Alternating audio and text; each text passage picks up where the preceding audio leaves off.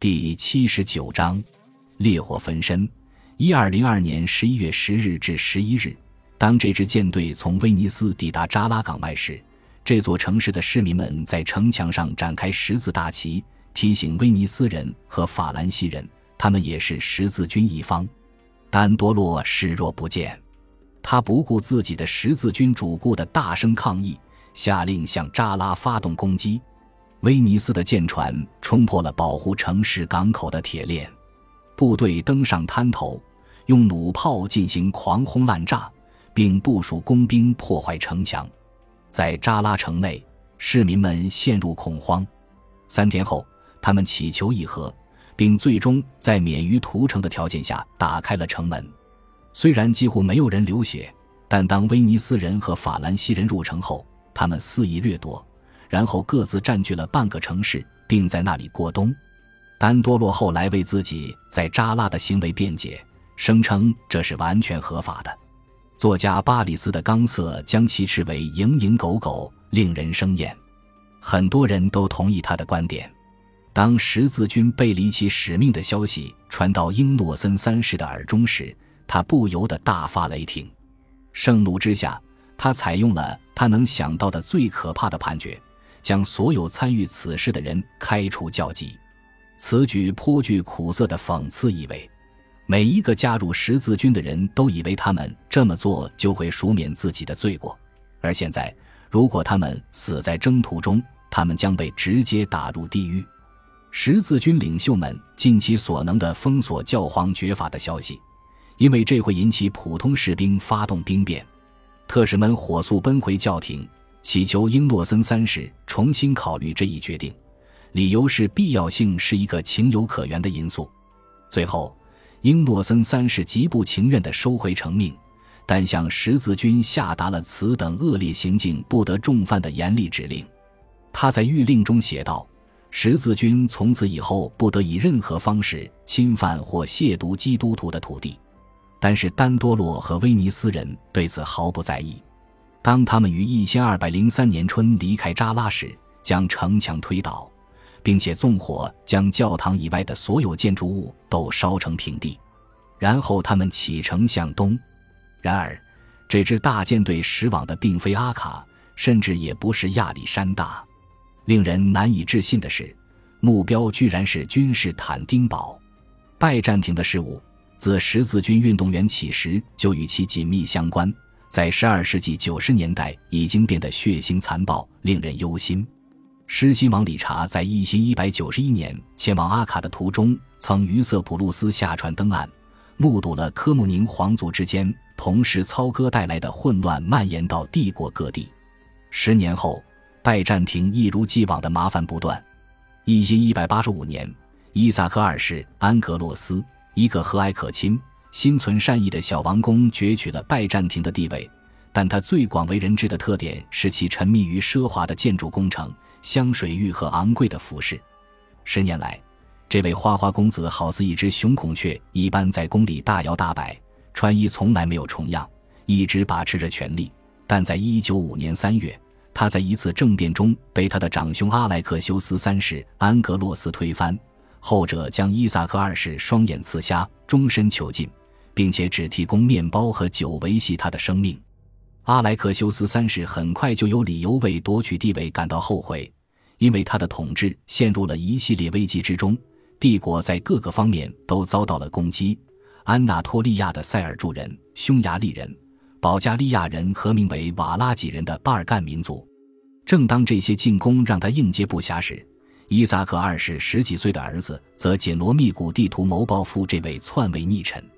一千二百零一年，这个男孩乔装改扮逃离拜占庭帝国，窜往西方，寄留在德意志国王施瓦本公爵腓力的宫廷中。他的姐姐伊琳娜·安格丽娜嫁给了腓力。小阿莱克修斯在进入腓力和伊琳娜的宫廷圈子时还不满十九岁，几乎每一个见过他的人都认为他幼稚的无可救药。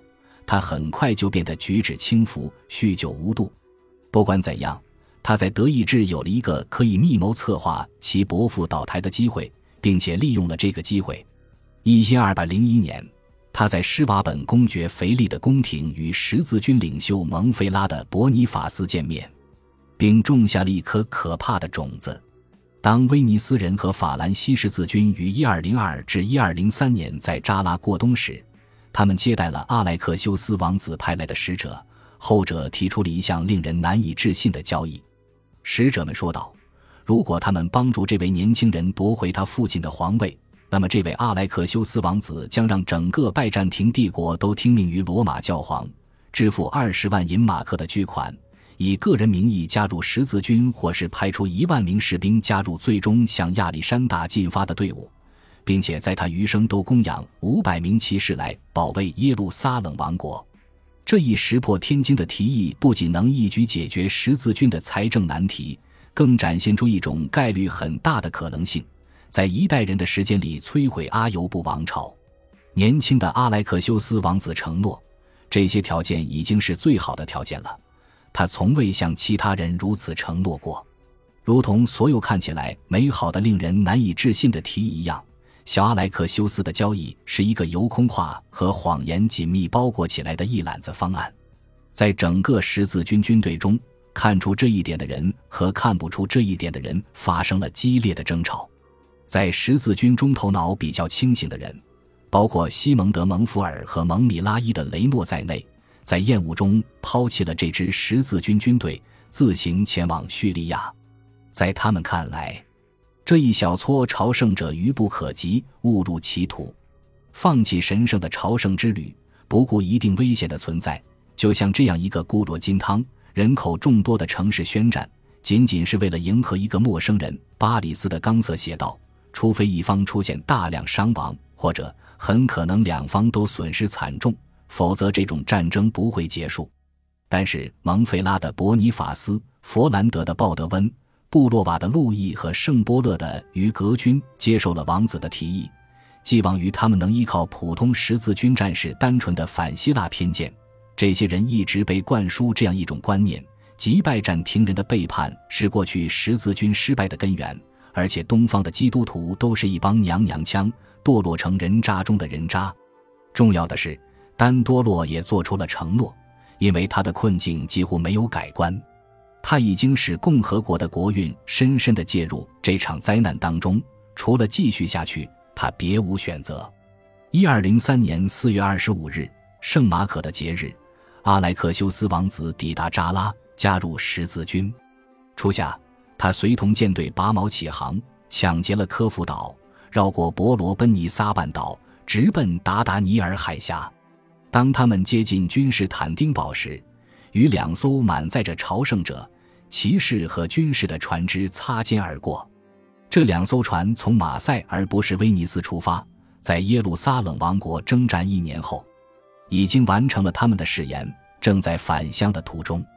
当他们看到我们的舰队如此富足且装备精良时，他们感到羞愧而不敢露面。维尔阿杜安写道。但是他的话听起来非常空洞。六月二十三日，舰队抵达了君士坦丁堡的视野之内，这座城市的壮丽景色一如往昔。惊奇不已的维尔阿杜安对高耸的城墙、坚固的塔楼。富丽堂皇的宫殿和宏伟的教堂大为赞叹。城中女王在安格洛斯兄弟的雍正统治下管理不善，但仍是巴格达以西规模最大、守卫最为森严的大都市，同时也是罗马以东最神圣的城市。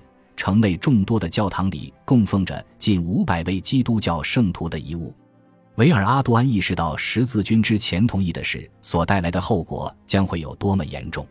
在场没有一个人能如此刚强，抑制住自己的血肉不再颤抖。他写道：“这也不足为奇，因为如此伟业自创世以来尚无人成就。”感谢您的收听，喜欢别忘了订阅加关注，主页有更多精彩内容。